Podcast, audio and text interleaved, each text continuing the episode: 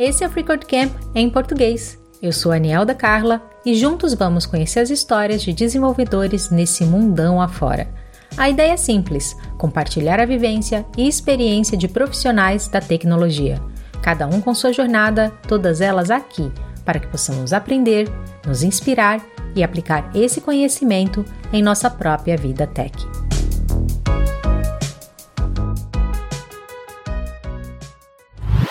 Boas-vindas ao primeiro episódio da segunda temporada do Freecode Camp em português, agora disponível também em vídeo. Ahá!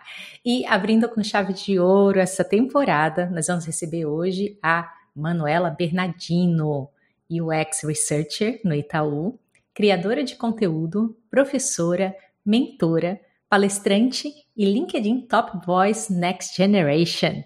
A Manu também é criadora da iniciativa Manu X, um projeto com o objetivo de trazer jovens da periferia, principalmente negros, para a área de UX design. Manu, seja muito bem-vinda por aqui. Olá, pessoal. Muito obrigada pelo convite. Estou muito, muito feliz de estar aqui nessa segunda temporada e espero que vocês gostem do bate-papo. É nesse início, assim, eu sempre gosto de fazer uma pergunta que é: como que você explicaria o que você faz para uma pessoa que está acabando de entrar, está começando a estudar sobre programação e sobre tecnologia? Olha, eu sou uma pessoa que trabalho ouvindo outras pessoas com o propósito de melhorar as experiências que ela tem com produtos, serviços e até mesmo um lugar.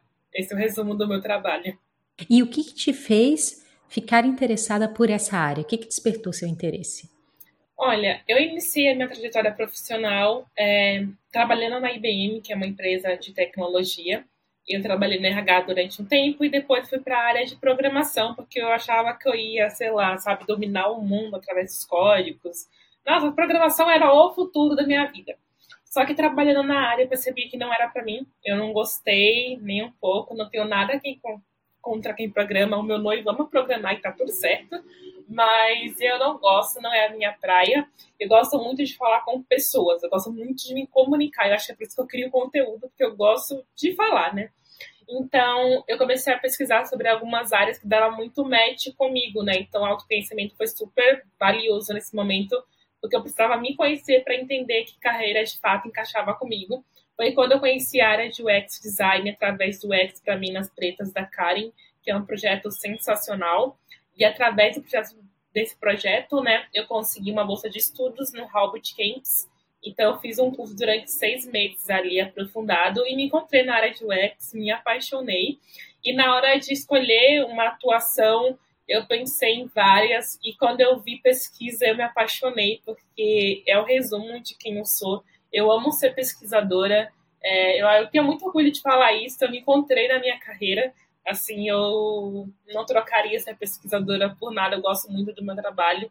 Eu gosto muito de conhecer pessoas, de entender vivências, dores, entender como eu consigo levar esses pontos de melhoria para dentro da empresa e ver que isso no final do dia vai ter um impacto naquela vida. Eu acho isso fantástico. É muito legal ver alguém que é apaixonado pelo que faz. E essa questão de encontrar, o que você mencionou do autoconhecimento, encontrar aquilo que realmente dá um match com a gente, é um grande desafio, porque a gente não gosta de uma coisa só. Você falou que você se encontrou a partir desse, desse curso que você conseguiu a sua bolsa, certo? Você foi exposta a diversas áreas de, de UX? Sim, é, foram seis meses de intensivão, então a gente tinha que fazer um projeto do início ao fim, passando, passando por inúmeras áreas, né, dentro de UX design, né, inúmeras atuações no caso. Então, a gente fez de tudo um pouco, até prototipei, mas não é o meu forte, não gosto. Eu não tenho paciência pro Figma. que engraçado, isso é, isso é muito legal, porque quando a gente pensa em UX, a gente já pensa em, em Figma, uhum. nessas ferramentas de criar conteúdo. Você se sentiria confortável de explicar um pouco sobre as, o que, que o UX faz, qual é a necessidade dele numa empresa? Um profissional de UX é, eu sei que as pessoas, quando pensam em UX design, sempre vão pensar em telas bonitas. E é sobre isso também, tá? Tem uma galera que entrega coisas maravilhosas. Eu, Manuela, não tenho essa capacidade porque eu não tenho a mínima paciência, mas o UX vai muito além disso, né? Então a gente estuda sobre usabilidade, acessibilidade, a gente mapeia jornadas, a gente conversa com pessoas para a gente conseguir entregar a melhor experiência. E eu sempre falo que experiência do usuário é o que traz dinheiro. Se o usuário não tiver uma boa experiência com a sua empresa, seu produto ou um serviço, ele não vai querer voltar e ele não vai indicar para outras pessoas. Eu sempre uso como exemplo para tentar sair muito da bolha de tecnologia, porque muitas pessoas acreditam que o X é só em tecnologia, o parque da Disney. Assim, eu sou apaixonada, quero muito ir para Disney, e eu acho que eles são cases maravilhosos do que é encantar um cliente, porque eles conseguiram criar uma magia em torno dos parques, onde você vai ser o príncipe, princesa deles ali. Então, teve muito estudo ali por trás para conseguir entregar essa magia. Então, a experiência do usuário, é, no final do dia, é dinheiro para as empresas e para os clientes que vão usar soluções, são melhores experiências. Então, todo mundo sai ganhando. Acho que é muito esse resumo da importância de UX para as empresas. E você falou que uma gama de atividades, como são divididas essas especializações de UX? Porque, assim, trabalhar com, com tecnologia já é amplo. E o UX também é uma área muito ampla. Você mesmo trabalha com pesquisa, que é um segmento dentro de UX. Se alguém tem interesse por essa área, quais são as principais que já aparecem de cara?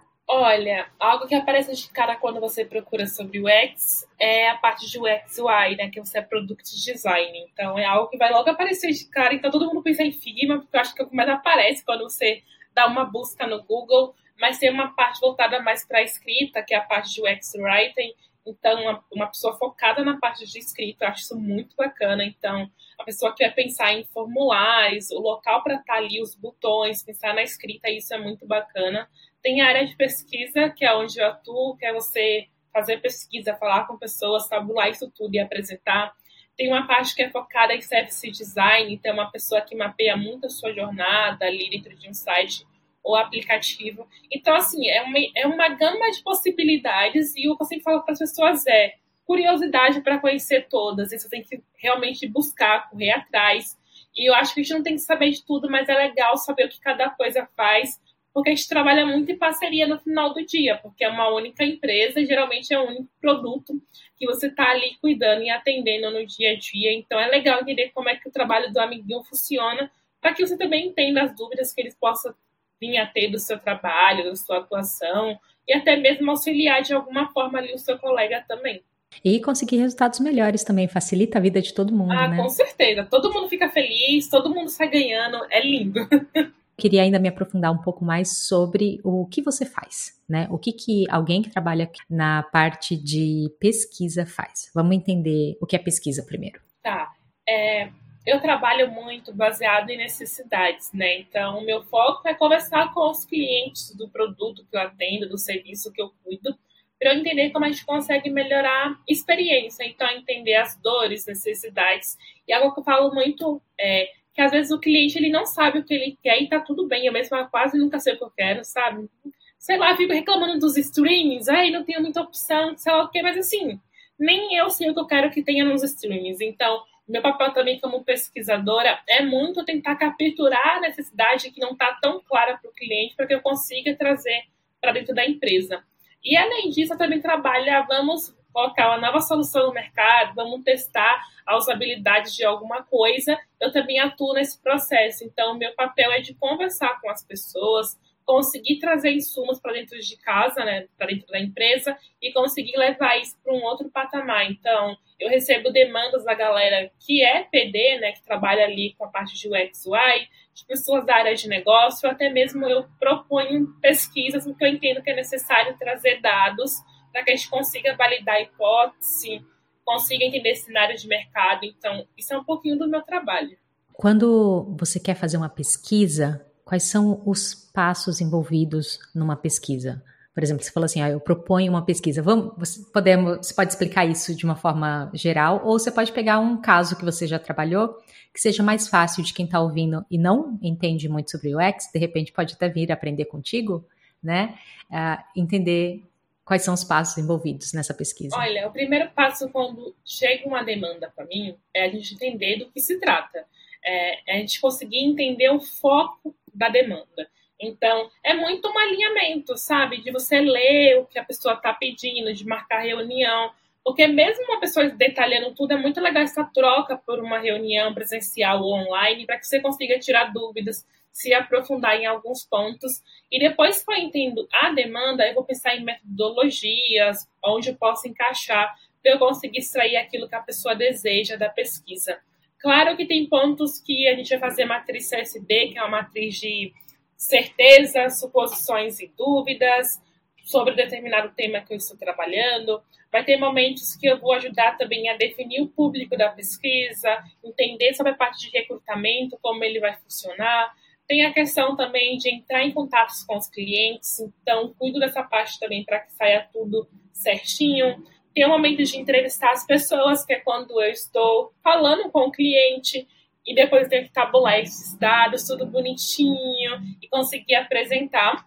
E em relação a eu propor pesquisas, é quando eu entendo que aquilo é importante. Então, está rolando alguma discussão no negócio, alguma discussão com a comunidade que eu atendo e eu percebo que dá para encaixar uma pesquisa.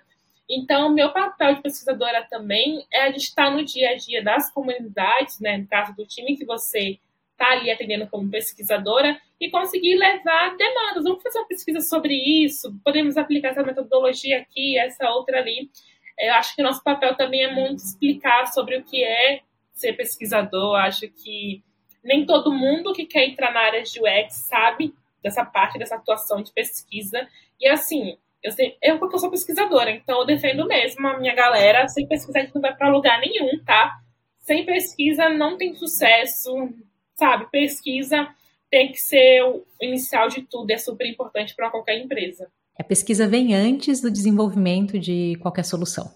Ela pode, sim, ela deve vir antes. Eu acho que é muito bacana a gente entender do cliente se ele realmente quer um produto ou um serviço mas também ele vem em momentos de melhorias, ele vem em momento que o produto já está no ar e ai, não tem ninguém usando, como vamos reverter isso? Então, a pesquisa ela se encaixa em diversos momentos. Então, você pode encaixar ela do início ao fim de um projeto, porque sempre faz sentido ter pesquisa. E você falou que você conversa com os clientes, só para contextualizar, nesse momento você está trabalhando para o Itaú, correto? Uhum, isso. Então, quando você fala que você conversa com os clientes, você está pensando nos projetos e nas soluções que você desenvolve para o Itaú.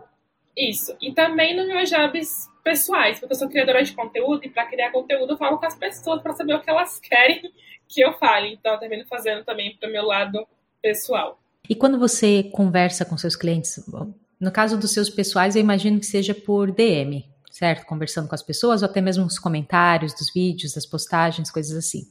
Mas quando você presta serviço para uma empresa, você convida os clientes, você liga para eles, você manda um formulário. Qual é a forma que você alcança esses clientes? Isso varia muito de empresa para empresa. É, eu já trabalhei na IBM e no iFood. Não sei se comentei do iFood, mas eu trabalhei no iFood também.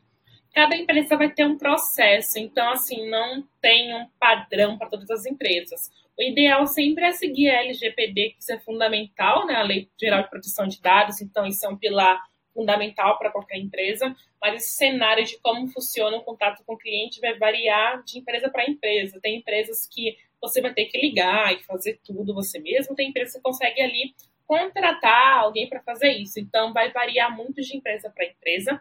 Mas o que eu sempre falo para quem quer iniciar nessa área de pesquisa é que nem todas as empresas têm a maturidade de um time de pesquisa realmente. Então, tem casos que vai fazer tudo sozinho. Então, sei que tem casos de pessoas que são PDs, né, que trabalham prototipando, que faz pesquisa e faz tudo. Não é o ideal, sabe? Cada pessoa tem o seu papel, mas felizmente tem empresa que você termina fazendo tudo. Então, no caso, você pode tanto entrar em contato diretamente com a pessoa, convidar ela e conversar com ela um a um, quanto fazer pesquisas de grande volume que as pessoas preenchem e você tem que processar esses dados. Isso, sempre vai variar muito da necessidade da pesquisa, objetivos, metodologia.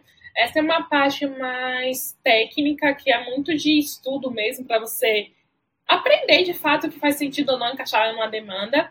Então, varia bastante as possibilidades, assim. Existe tudo que você imagina. e uma coisa que eu fico curiosa quando você pergunta opinião, isso é algo muito qualitativo, que pode variar bastante. E é difícil, é, pelo menos o meu entendimento sempre foi que pesquisas qualitativas elas são mais difíceis de ser interpretada. Né? Qual, qual a sua opinião sobre isso? Nossa, pergunta de milhões. Eu gosto muito de pesquisa qualitativa, gosto muito, porque eu gosto muito de falar com as pessoas, mas eu acho que o ponto de uma pesquisa qualitativa é como você interpreta os dados e como você conduz a pesquisa para que ela não fique enviesada. Né? Então, é você não colocar palavras na boca do cliente, é você deixar que ele fale, que ele se expresse. Mas, assim, eu acho que é um processo, não tem fórmula mágica. Eu já perguntei para alguns pesquisadores, ai, qual a melhor forma de tabular os dados de uma quali quant? Não existe o melhor jeito, eu acho que a gente ah. consegue... a gente consegue ir juntando as pecinhas, algo que eu faço que me ajuda porque sempre que eu tenho que analisar uma pesquisa quali, eu vou escrevendo numa folha, desenhando algo que me remeta ao que o cliente está falando. Mas assim, não tem uma fórmula secreta, assim, e quem vender, eu acredito que seja mentira, porque acho que vai muito de pesquisador para pesquisador, mas tem como você sempre aprender com o outro. Acho que a troca é super importante entre membros de equipe, de time, para que a gente consiga evoluir essas análises. Eu acho que esse é o ponto crucial. A troca é fundamental entre o time. Quando você faz uma pesquisa qualitativa, além de prestar atenção para não colocar palavras na boca do cliente e tudo mais, o que, que você faz para evitar, ou que cuidados você toma para evitar que sua pesquisa seja enviesada? O primeiro passo é construir o um roteiro. Acho que esse ponto é crucial porque você consegue entender a estrutura e mapear se está conseguindo chegar no objetivo daquela pesquisa. Além disso, é a questão do teste do roteiro, então é você repassar com alguém um roteiro. Eu acho que é muito legal também que está em início de carreira mostrar para alguém que está, a exemplo, eu sou pleno, né? Então mostrar para um sênior especialista para ele olhar o material, ver se está tudo ok, porque eles têm mais tempo de experiência, então eles podem super ajudar. Além disso, durante a entrevista, como eu falei, é não colocar palavras na boca do cliente, mas também deixar ele à vontade, é, controlar, controlar suas expressões faciais, sei lá. Então, o cliente pode estar criticando, você não vai ficar com a cara emburrada, tipo, nossa, o cliente está dando ali a opinião dele confiando em você para estar tá ali passando para ti os pontos que ele tem. E, claro, na hora de analisar os dados, é sempre tomar cuidado, é colocar sempre como o cliente falou, não inventar a palavra que o cliente não falou, isso é crucial. E na hora de analisar, você sempre também revisar. Eu acho a revisão é crucial para você entender se você realmente está seguindo uma linha de raciocínio que o cliente estava seguindo na entrevista, se está fazendo sentido. O viés, ele existe, a gente tem que trabalhar o máximo possível para que ele não esteja aí nos momentos, mas acho que um passo para você entender sobre viés é reconhecer que você tem o seu. Todo mundo tem viés, e eu acho que o ponto é você reconhecer para você conseguir afastá-lo da hora de fazer uma pesquisa, para você entender, não, isso aqui é Manuela falando, não é o cliente, isso aqui é algo meu. Acho que esses pontos são super importantes. E, gente, assim, eu gosto de anotar as minhas coisas ali enquanto o cliente está falando, eu estou anotando, para que eu consiga depois voltar e lembrar de pontos cruciais que chamaram a atenção para mim na entrevista. Então, papel e caneta são os meus aliados no dia a dia. Quantas pessoas você consegue conversar por dia com qualidade? Meu, meu chefe me perguntou isso quando entrevista se eu conseguiria fazer em um dia, com qualidade e tudo mais. Eu acho que eu faria, eu acho que três, duas ou três, assim, para a gente conseguir manter a qualidade. E também assim, né, gente? A nossa mente humana precisa de descanso. Então, sei lá, ouvir seis pessoas no mesmo dia, chega uma hora que a sua mente ela tá no automático, ela não tá entendendo mais nada que o cliente está falando. Então, é importante também é, respeitar os seus limites, entender como funciona ali para que você consiga fazer um bom trabalho consiga é, você consiga de fato capturar o que o cliente está falando, consiga anotar certinho. Eu acho que é importante ter esse controle assim. Eu acho que três é o meu, meu número.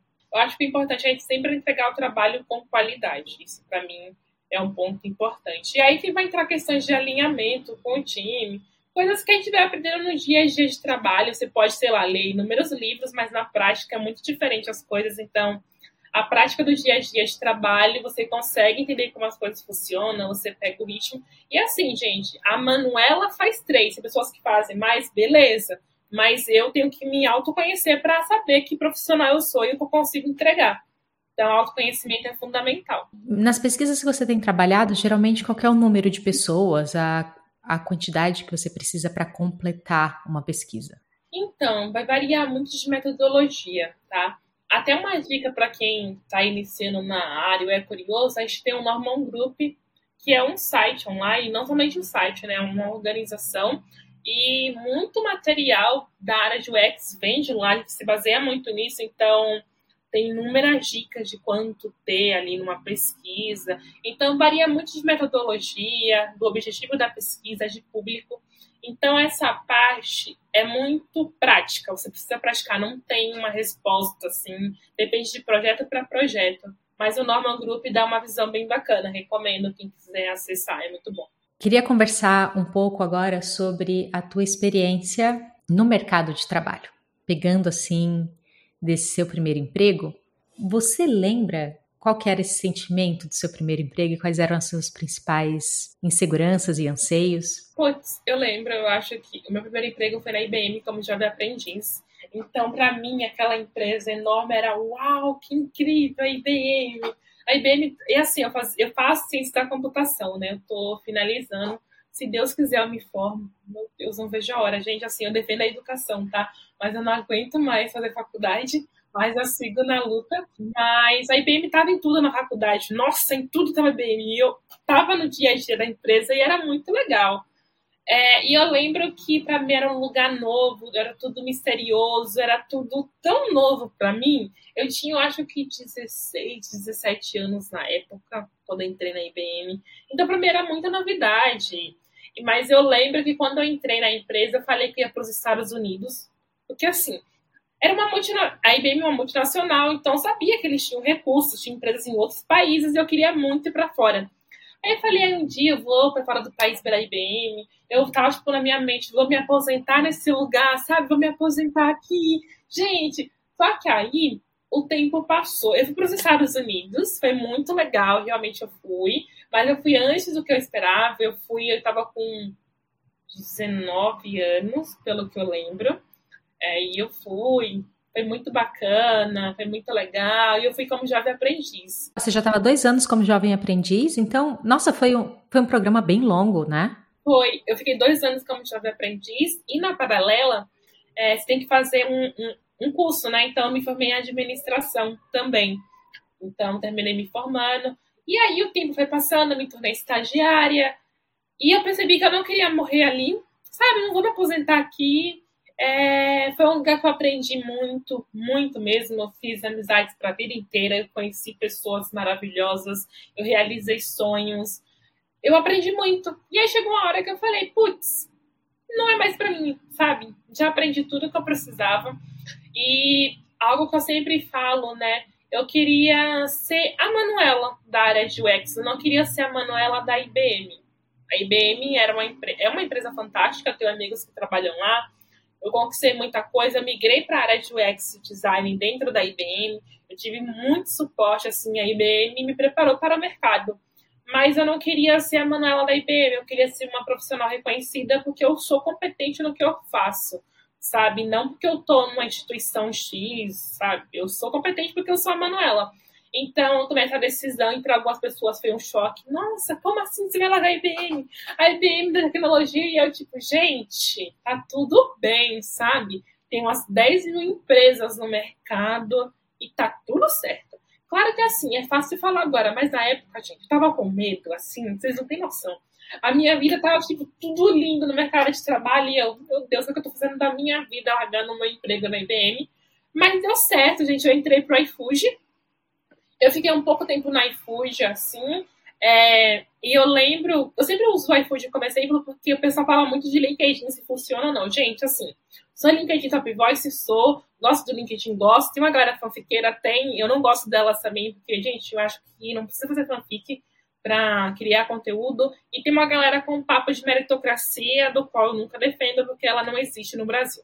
Então, assim, eu sei os lados ruins, como de qualquer rede social, o LinkedIn tem um dele, mas o LinkedIn é uma ferramenta que realmente funciona, te conecta com pessoas incríveis como você. Se não fosse o LinkedIn, eu não iria te conhecer. Então, o LinkedIn super funciona, tanto que eu consegui meu emprego no iFood através do LinkedIn.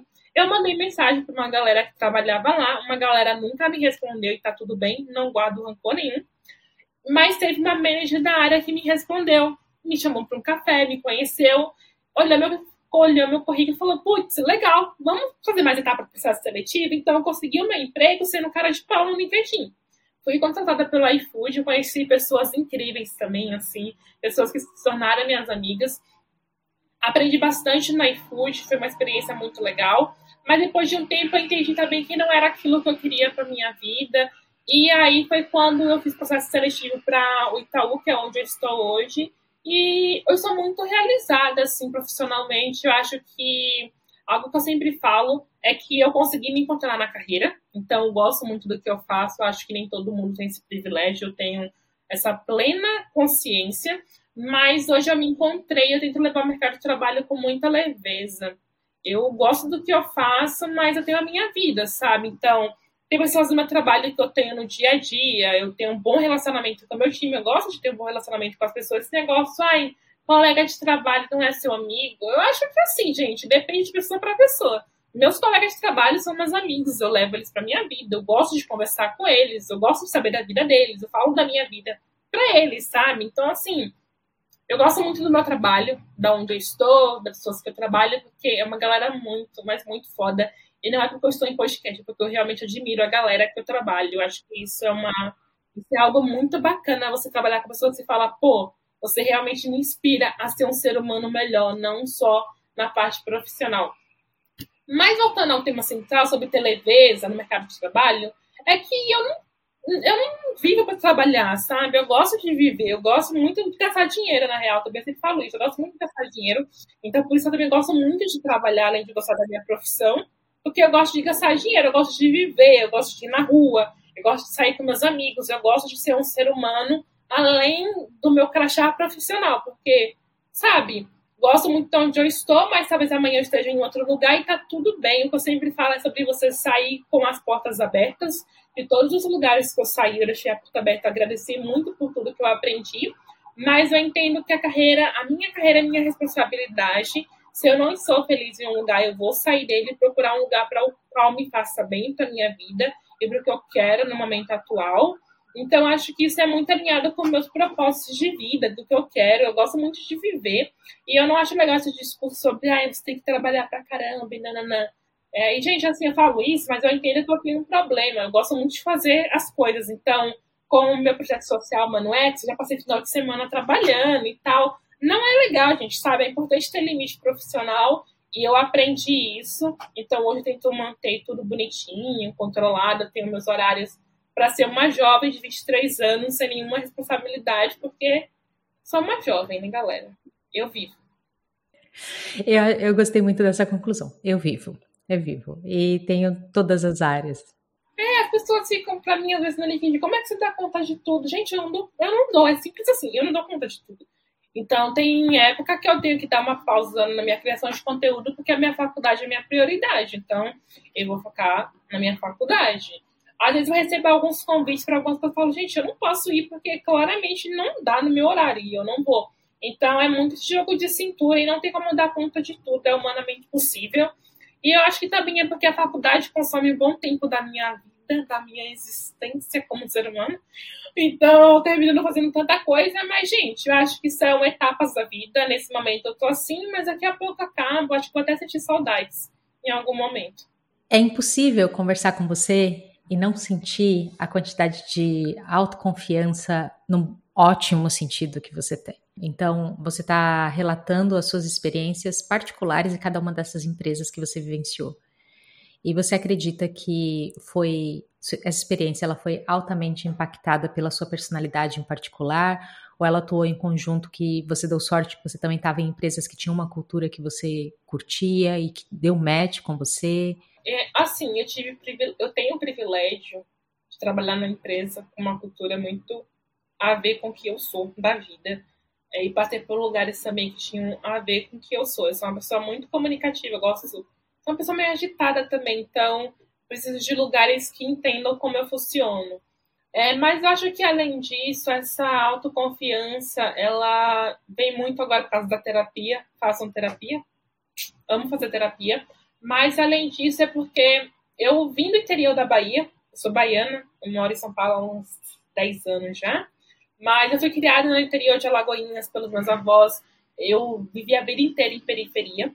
Então, ou eu era autoconfiante para eu conseguir entrar nos espaços que eu entendia que faziam sentido para mim, ou eles iam me engolir, sabe? Então, foi muito na porrada a maioria das vezes, assim, porque eu precisava ser autoconfiante para passar nas etapas de processos seletivos e tudo mais.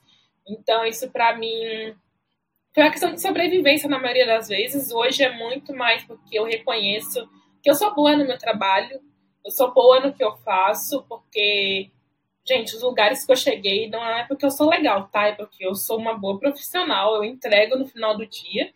Então, hoje é muito sobre porque eu reconheço que eu sou capaz.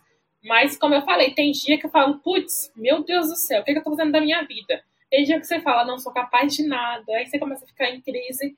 Mas acho que é natural de todo ser humano. Mas a minha autoconfiança, eu acho que veio muito desse lugar que eu queria muito mudar a minha vida.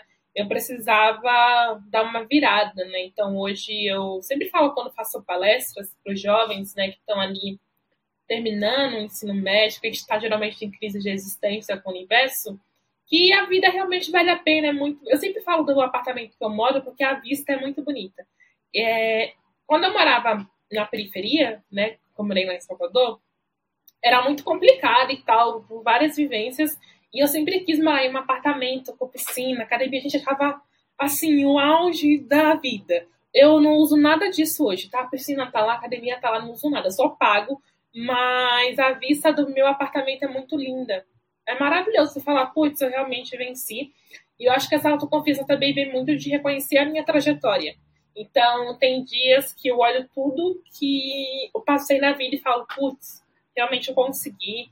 E eu só tenho 23 anos de idade. Tem dia que eu falo, realmente, eu só tenho 23 anos de idade. Tem dia que eu me cobro pra caramba, como qualquer outro ser humano. Mas eu acho que a confiança também vem muito de reconhecer sua trajetória e respeitar cada momento que você passou. Eu acho que tudo que eu passei transformou a Manu, que é hoje, e é por isso que eu sou o que eu sou. Então, acho que vem muito desse lugar também de reconhecimento. E tem uma questão que eu levo comigo mesmo, que é a questão da ancestralidade. Então, eu reconheço que a minha existência tem muito a ver com o que os meus antepassados passaram para que eu ocupasse os lugares que eu estou, então acredito que nada é por acaso. Eu tento caminhar nessa linha. Manu, muito bonito e muito inspirador isso que você acabou de falar, porque realmente cada um de nós tem uma trajetória diferente e a gente vê, eu sei, é clichê, mas a gente vê o sucesso da pessoa a gente não vê de onde ela veio. E você falou que veio essa essa confiança, ela veio de um desejo de mudar a sua realidade, de transformar essa sua realidade. Em que momento você sente que você teve um divisor de águas que te colocou nesse caminho que você está ocupando hoje? Eu acho que meu divisor de águas da vida foram em, acho que em três momentos. O primeiro, eu admirava muito, eu admiro ainda, né? Mas quando eu era mais nova, eu achava o máximo a minha madrinha, porque ela é advogada. E eu achava o máximo como ela se vestia, eu achava o máximo os livros que ela. Gente, tipo assim, eu, era, eu tinha, eu acho que 12 anos de idade. Pra mim, nossa, aquilo pra mim era sinônimo de sucesso. Ela toda de social, tipo assim, hoje eu paro e penso, Salvador. Não, queridos, não, não. Mas na minha mente era incrível. Ela de social, de salto, com vários livros e estudando para a OAB. Eu achava aquilo incrível. E eu ficava tipo, mano, eu quero ser igual ela, assim. Ela era a minha referência. Falou, meu, eu quero ser essa mulher quando eu cresci. Cresci e não me tornei advogada. Mas ela continua sendo uma admiração. O outro momento da minha vida, eu acho que tem muito a ver com a educação, que foi quando eu comecei a estudar filosofia e sociologia no primeiro ano do ensino médio. Nossa, gente, na hora que eu aprendi sobre filosofia e sociologia, a minha vida mudou. Parece que existe uma Manuela antes e depois dessas duas matérias porque meus professores me questionavam muito, eu gostava muito de aprender com eles. Então, eles sempre me tiravam da zona de conforto, eu comecei a questionar o universo à minha volta. E depois foi num evento que eu fui na IBM, que foi o Black in Tech, que eu fui, e foi assim que eu conheci a IBM. E tinha mulheres pretas incríveis falando sobre tecnologia, como a tecnologia estava em tudo. E foi ali que eu me inspirei e falei, putz, eu vou seguir o caminho de tecnologia eu queria fazer medicina. Ai, gente, eu queria salvar vidas, assim, eu queria ser pediatra. é, mas eu não teria condições mentais de lidar com, com medicina. E, gente, eu tenho pavor de necrotério. Então, assim, não ia dar certo, não ia dar certo. Então, assim, eu escolhi um outro caminho que desse para ajudar o mundo de alguma forma. E a tecnologia é isso também. Acho que a tecnologia não é sobre uma área somente que dá muito dinheiro, porque realmente é uma área que paga bem. Mas assim, você não vai. Eu sempre falo, você não vai ganhar 10 mil reais no seu primeiro ano de carreira. Para de se iludir, assim. Para de comprar papo de coach que super ajuda nesse processo. Mas é uma área que paga bem e, além disso, é uma área que você consegue impactar a vida de verdade. Então, eu consigo ver que, através da tecnologia, o YouTube, eu consigo alcançar pessoas de diferentes estados e falar que existem possibilidades infinitas para mudar vidas. Então, eu escolhi a tecnologia porque eu percebi que eu podia mudar realidades e eu sou a prova viva disso. Eu acho que esses três momentos me formaram e conseguiram mudar a minha trajetória. Então, acho que esses três momentos foram divisores de águas, assim, na minha vida. O que eu acho legal disso que você falou é que você citou dois momentos de protagonismo, da importância de ter mulheres ali, pessoas representando que você pudesse se enxergar ocupando esses lugares, mesmo que depois você não queira ocupar esse lugar, saber que existe essa possibilidade. E também um espaço em que a sua voz era ouvida e apreciada. Ouvindo isso, eu me pergunto, Manu, como você se sente hoje em dia sendo esse modelo? O jogo virou, agora você é um. Para muitas pessoas, você é esse modelo que as pessoas veem ocupando um lugar e pensam assim: olha, eu posso chegar ali. É, é muito legal, é muito divertido, na real, é muito bacana, eu gosto, mas é uma grande responsabilidade. Eu acho que a partir do momento que você se torna referência, tudo que você fala, tudo que você. Sei lá, sei lá, acho que até uma curtida em um post, talvez as pessoas falem, putz, por que a Manu tá curtindo isso, sabe? Então, é uma grande responsabilidade. Eu entendo que tudo que eu posso, que eu falo de forma pública, tem uma repercussão diferente do que teria se eu não fosse quem eu sou. É, eu entendo que tem pessoas que se inspiram em mim, então tem galera menor de idade que se inspira em mim. Isso para mim é uma grande responsabilidade, principalmente como criadora de conteúdo, porque eu sinto que essa era de influência digital é, é, uma baita responsabilidade você influenciar o outro. Então, eu posso falar, compre esse curso aqui, ó, porque eu achei super legal alguém ir lá comprar. Então, tem que ter uma parte muito ética envolvida. É, eu acho divertido porque é engraçado. É porque eu fico nervosa quando alguém chega em mim pessoalmente e fala: Ai, Manu, sou sua fã, te admiro. E aí a minha mente dá um branco. Os meus divertidamente, eles entram em loucura, assim, eles não funcionam. É, eu até falei com a terapeuta, às vezes a pessoa fala pra mim, ah, sou fã, minha mente dá um branco, aí eu falo, putz, eu venho pro trabalho de metrô, sabe? Eu não sei, pra vocês entenderem que eu sou um ser humano normal, qualquer, igual qualquer outro ser humano. É, então é divertido por esse lado, é muito legal conhecer pessoas, é, e eu acho que é uma baita representatividade de mulheres pretas, principalmente crianças falarem, pô, eu me vejo em você, eu te admiro, eu também quero estar nesses lugares, ocupar essas cadeiras nessas empresas, porque você está dentro delas. É, é incrível, assim, porque é, eu, eu tive muito isso com a minha madrinha, de olhar para ela e falar: eu quero ser essa mulher, mesmo ela sendo uma pessoa branca, eu quero ser essa mulher. E quando eu conheci mulheres pretas em cargos de liderança, eu falei: putz, eu posso ser a próxima, sabe? Então, acho que isso é muito legal. Então, eu tento sempre ser eu mesmo, que eu quero falar, putz, eu super me identifiquei com você, você com cabelo black, brinquinhos de pompom, calça rasgada e tênis. Porque realmente, no final do dia, é essa quem eu sou. E eu quero que pessoas entendam que você não precisa mudar a sua essência para se encaixar nos lugares, sabe? Então, assim, é uma baita responsabilidade, é divertido pra caramba. E, gente, é cansativo. É, é isso, é cansativo também. Sabe? Porque eu sinto que as pessoas esperam coisas de mim. Então elas esperam realmente que eu entregue conteúdo, que eu tenha opinião formada sobre tudo, e eu não tenho opinião formada sobre tudo, e nem sempre eu me envolvo em polêmica, sabe? Eu odeio me envolver em polêmica, eu não gosto, então às vezes vocês querem me questionar sobre assuntos que estão rolando na área de UX, de treta, e eu falo, gente, eu não vou envolver nisso porque eu não quero, sabe? Então também é cansativo, mas é aquilo. Foi uma escolha que eu fiz para minha vida, e eu arco com as consequências dela no dia a dia como posso. Manu X. Como que nasceu? Me fala um pouquinho. É, e, e explica para quem está ouvindo ou assistindo o que, que é o ManuX. ManuX é um projeto que eu criei para ajudar jovens de periferia a entrarem na área de UX.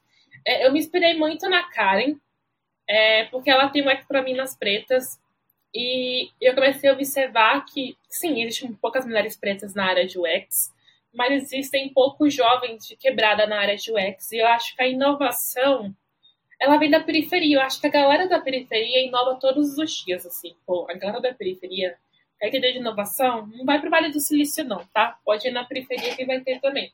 Então, acho que a periferia tem muito o que trazer de inovação.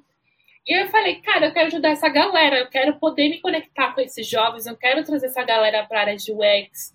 E porque é uma área que tem oportunidade profissional para ingressar como jovem aprendiz e construir uma carreira consolidada, é uma área dentro de tecnologia. Então, assim, sabe? Nossa, vai acabar alguns empregos e o X não vai acabar tão cedo. Espero que enquanto eu viver, eu tenha emprego, porque eu gosto muito do que eu faço. Então, eu quis muito trazer a galera para dentro da área. E eu falei, beleza, lugar físico não rola porque não dá, vai limitar muito, mas o YouTube, Instagram, eu vou alcançar o mundo. Então eu criei por isso, assim, eu queria, eu queria não, eu quero impactar vidas e transformar realidades, acho que esse é meu propósito. E eu também quero muito retribuir tudo aquilo que eu conquistei ao longo da minha vida. Eu tive muito apoio para chegar onde eu estou. Eu ganhei bolsa de estudos, eu ganhei roupa, eu ganhei tudo que vocês imaginarem assim para eu ser quem eu sou. Então acho que é justo eu retribuir para a sociedade de alguma forma. E o ManuX é isso. Então, eu crio conteúdo para falar de UX, para falar de tecnologia, das dicas de carreira. É super cansativo. Nossa, não romantizo, não. Muito cansativo. Mas eu entendo que cada comentário, que alguém, putz, mano, consegui um emprego pela sua dica, eu me descobri a área de UX e me apaixonei. Isso faz sentido na minha vida. Gosto muito do ManuX, eu espero que ele impacte mais vidas eu prometo que vou me dedicar mais a ele quando eu terminar a faculdade, porque se eu não terminar a faculdade, ela acaba comigo. Então, assim, eu vou terminar a faculdade primeiro, depois vou me dedicar mais para o X. Mas o Mano X é isso, é um projeto para impactar jovens de quebrada, mostrar que o X é para todo mundo e que eles podem estar no mundo corporativo. Eu acho que isso é legal, você pode estar no mundo corporativo. Eu, eu acho que isso é importante para os jovens de periferia entender que tem outros caminhos que eles podem trilhar e que é um caminho muito bonito, que é um caminho muito legal. Eu acho que isso é importante. E quais são as, os principais tópicos que você cobre, que você ensina? UX Design, que é o tema central. Eu falo de tecnologia como um todo, então dou dicas de curso, conteúdo para eles estudarem.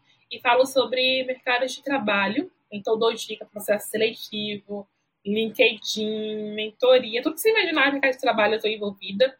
E eu acho que eu, por mim mesma, represento diversidade. Então, é um pilar que eu luto muito, que é a diversidade e inclusão, que é importante para a área de UX, porque UX design, como eu falei no início, é sobre experiência. Eu não posso entregar uma experiência para um público do qual ele não é representado dentro do meu time. Então, isso é super importante no dia a dia para eu conseguir alcançar mais pessoas. Então, acho que é muito nesse cenário que, que você acha que é a maior necessidade dos jovens periféricos hoje em dia? O que, que eles mais precisam para poder entrar na parte de tecnologia, especificamente o UX, que é o que você trabalha? Eu sempre costumo falar que o jovem precisa de oportunidade e de alguém que acredite neles. É, a pessoa fala, pô, tem várias bolsas de estudos, não, gente, as pessoas precisam entender que a informação não chega na periferia. Então a pessoa fica, nossa, tem bolsa de estudo, para Estados Unidos. Meu amigo, tem pessoas que não sabem o que vão comer à noite. Então, assim, o jovem de periferia ele não está preocupado que está terminando o prazo para os Estados Unidos, ele nem sabe do prazo dos Estados Unidos, você está comentando.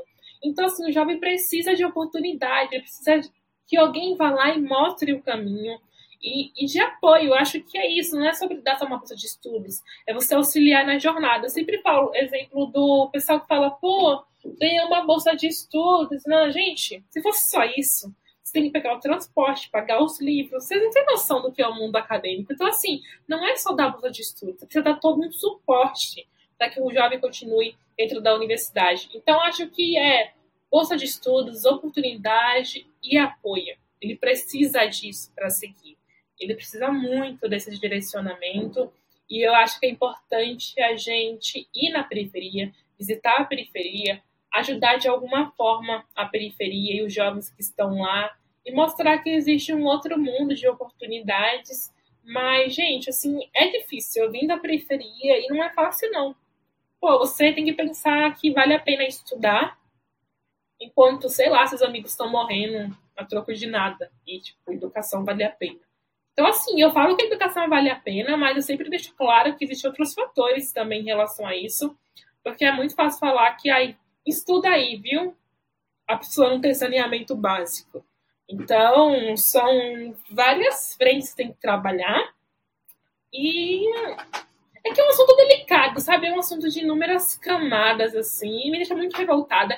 Então, acho que a gente tem inúmeras camadas para atuar. Então, educação, saneamento básico, sabe?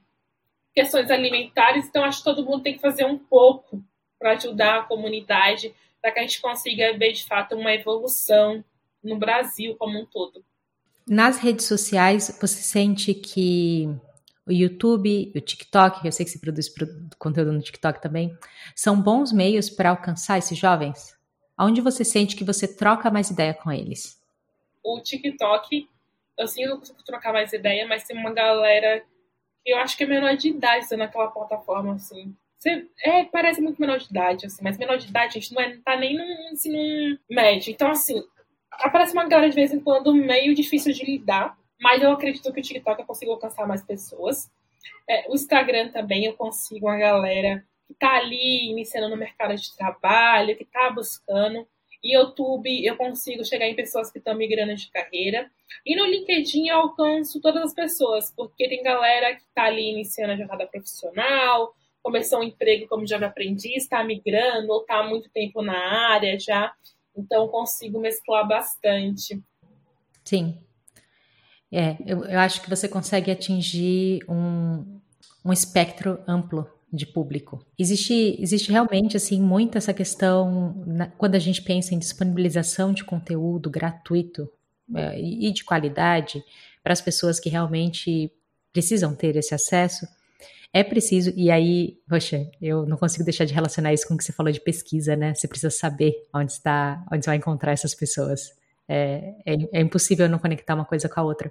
E eu acho que um outro ponto também sobre criação de conteúdo, que eu acho que é algo difícil também, é que você falar que dá para crescer, mas não rápido como as pessoas querem, é difícil. Elas não querem saber sobre, ai, é, eu vou ter que estudar, fazer isso, sendo que alguém fala que pode, sei lá, você pode faturar milhões em uma semana. Então tem a questão ética também muito na paralela. Você fica meio frustrado de vez em quando, porque, nossa, aquela pessoa ali, conteúdo totalmente duvidoso, mas tá ali, sabe? Você que tá criando aos poucos. Mas acho que nessa questão de criar conteúdo é importante lembrar o propósito. Eu não queria conteúdo para ganhar dinheiro, porque se fosse por isso, gente, meu Deus do céu, Senhor.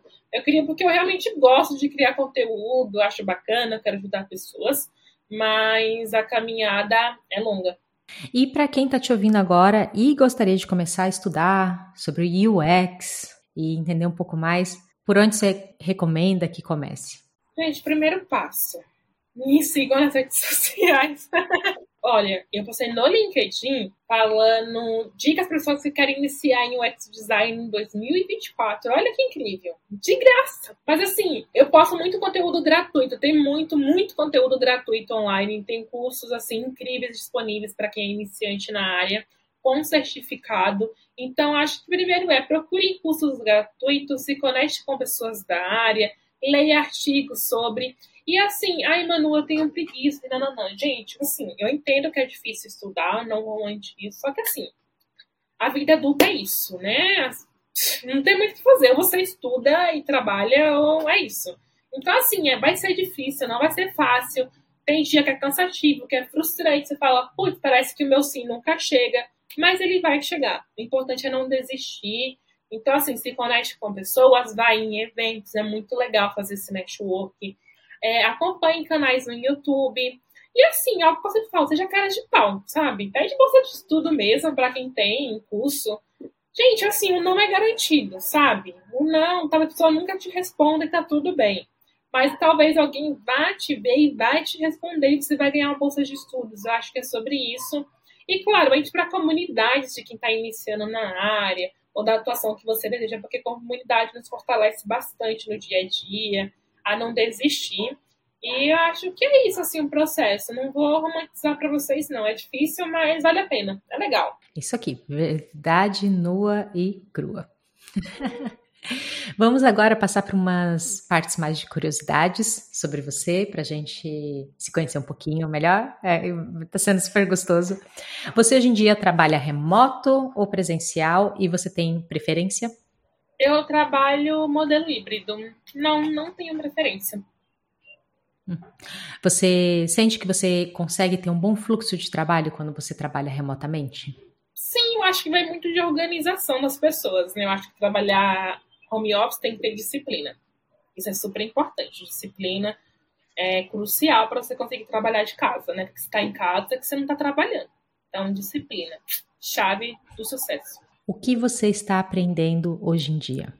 Gente, eu tenho feito Duolingo, faço inglês, porque, gente, dica para vida, estuda inglês, tá? Eu não estudei antes porque eu não tinha dinheiro, mas estuda inglês, Duolingo, muito bacana, tem vídeo no YouTube, vamos que vamos. Ah, aproveitando, no Natal, nós liberamos no Freecode Camp os primeiros dois módulos de inglês básico para programadores, de graça. Projeto que foi o que me trouxe para o Freecode Camp, trabalhar nesse projeto. Esse ano a gente vai liberar mais 25 módulos. É tudo básico, ainda não está trabalhando com a parte de fala é a versão beta. Vão lá, testem, dê feedback. Vai ser muito legal é, ouvir a opinião de todo mundo. E eu concordo 100% com a Manu. O inglês é muito importante. E é por isso que a gente está disponibilizando no Freecode Camp. Desculpa pelo momento jabá. Manu, continua. Não, mas assim, eu tô estudando inglês pelo Duolingo e eu também vou voltar para as aulas da escola em si, né, para estudar. Eu estudo, gente, assim, se você quer atuar na área de tecnologia, você vai morrer estudando. Então, assim, sempre estou estudando, porque sempre tem alguma coisa nova que apareceu, tem algo no trabalho para estudar. Algo que eu estudo que não tem nada a ver com o meu trabalho, nada a ver com o que eu faço, é, eu gosto muito de séries criminais. Eu gosto muito, assim. Cara, sei lá, é o meu lazer. Então, eu estudo muito sobre psicologia aplicada para serial killers, assim eu gosto de entender a mente humana, como ela funciona, então termino vendo alguns podcasts, lendo alguns livros. Mas assim, além disso, eu resolvi malhar em casa, porque eu tô sedentária, então eu tô malhando em casa, então estou aprendendo sobre atividade física para malhar em casa. Claro, sempre criando conteúdo, porque, nossa, isso vai se dar o resto da vida. Porque sempre tem algo novo, tem uma trend nova que você precisa entrar, senão você fica de fora. Então é difícil. E a próxima pergunta não é o que, é o como. Como você gosta de aprender? Eu gosto de aprender com pessoas. Exemplo, tem cursos que é de gravação. Dependendo da forma que a pessoa fala, eu não consigo fazer o curso. Eu preciso de pessoas animadas. Elas precisam me entreter de forma visual. Eu gosto muito de coisas coloridas, eu gosto muito de exemplo prático, eu gosto muito de mão na massa, eu preciso fazer as coisas. Então, ficar só na teoria para mim não funciona. E, assim, eu gosto muito de coisas presenciais. Galera, não me matem, tá? Mas eu gosto muito. Eu gosto muito de ir para eventos, de fazer curso presencial. Eu gosto de ir para o trabalho presencialmente. Eu acho legal porque eu aprendo muito, assim. Eu, Manuela, funciona assim. Então, eu curto muito fazer cursos presenciais. Porque parece que meu foco só fica ali. E em casa tem meu gato, interfone, o carro. Tudo que você imaginar falta de energia, essas coisas acontecem. Então, no presencial é mais tranquilo de eu aprender. Quais são os rituais e hábitos que você tem para desconectar do trabalho, no caso dos estudos também, e recarregar a bateria? Eu vejo série criminal, não me julguem. Eu vejo série criminal. É, eu assisto Lei e Ordem, Vítimas Especiais. Já vi umas 50 vezes os mesmos episódios, tentando lançar novas temporadas. Eu gosto muito de série besterol, como 90 Dias para Casar, Amor Fora das Grades. Ai, mano, você quer aprender inglês pra quê? Pra viajar o mundo? Também, mas pra fofocar em outro idioma, porque a maioria dos conteúdos que eu gosto estão em inglês. Então, assim, gente, eu nossa me divirto horrores com as histórias que a galera inventa dos programas. Então eu gosto muito disso. E além disso, eu gosto muito de ficar, gente, sem fazer nada, deitada no sofá. Eu não consigo me desconectar das redes sociais, não vou mentir para ninguém, eu não consigo, eu tenho dificuldade, eu sou viciada assim, nas minhas redes sociais. É, mas eu tento ficar desconectada, deixar de lado. Então eu termino ficando vendo mais TV, porque é um momento de lazer, assim. Eu faço muita coisa, então é o momento que eu tenho para descansar é na televisão com meu gatinho, comendo pipoca com leite condensado, que é muito bom. Vou até fazer depois que eu sair daqui, pipoca com leite condensado. É maravilhoso. Não é tão saudável, então não como com frequência. Mas eu gosto de comer pipoca doce. E eu acho que é isso, assim. Eu acho que contemplar tudo que eu conquistei. Eu acho que é importante a gente parar um pouquinho e falar: putz, nossa, olha como eu tenho, sei lá, gente, coisas bobas. Eu tenho um canto de estudos, que tem vários bichinhos, tudo que vocês imaginarem. E eu gosto de quando parar e falar, putz, olha o que eu conquistei ao longo da vida. Vamos dar uma, uma desacelerada, vamos parar de procurar o próximo passo e só aproveitar, sei lá, o lençol da cama que você tanto quis na vida. Então, de vez em quando, eu tento refletir sobre tudo que eu conquistei para me desligar mesmo e saber que tenho o agora para viver. Que é importante viver o agora e eu acho que é isso. Manu, muito obrigada por essa conversa. Foi muito inspirador, foi muito bacana entender a sua perspectiva, o seu jeito de encarar o mercado de trabalho, os estudos, a sua vida. Aprendi demais. Eu gostaria de deixar aberto aqui agora um momento, se você quiser mandar uma mensagem de conclusão para quem está aqui ouvindo ou assistindo a gente e também divulgar algum projeto, alguma iniciativa que você esteja trabalhando. O palco é seu. Gente, me acompanhe nas redes sociais. Me acompanhe lá no Instagram, LinkedIn. Tudo que vocês imaginarem estou disponível, mesmo no Twitter. Não tenho capacidade de usar o Twitter, assim. Só fico vendo as fofocas, mas eu não posso quase nada. Mas acho que assim, que a mensagem que eu tenho é que, gente, assim, a vida vale a pena. Ela é difícil, ela é cansativa. Nossa, nem, ela nem sempre é justa na maioria das vezes. Mas ela vale a pena. É, então, se dedique, estude, corra atrás do que você quer. É, eu acredito muito em Deus, sabe? Então, eu tenho a minha fé, independente da qual você tem, eu acho que é importante você entender que, entre aspas, a sorte que te encontra em movimento. Você precisa se movimentar em prol do que você deseja. Eu acho que isso é crucial e não é papo de coach. Eu acho que é importante correr atrás do que a gente quer. E eu acredito que você é capaz. Eu acho que isso é importante. Eu acredito em todas as pessoas. Todos somos capazes de fazer tudo. Então, corra atrás do que você quer, do que você deseja. Cuide da sua saúde, porque é importante. Sem ela, não somos nada. E faça atividade física, tá? Sedentarismo não é legal. Ah, e não tem academia. A gente tem vários vídeos no YouTube, tá? Eu tô falando isso pra mim mesma, pra ficar mais saudável. Mas eu acho que é isso, assim, gente, é confiança, fé, foco, determinação. E é isso, assim, temos que correr atrás. Muito obrigada por escutar esse episódio do Free Code Camp em português. Até a próxima!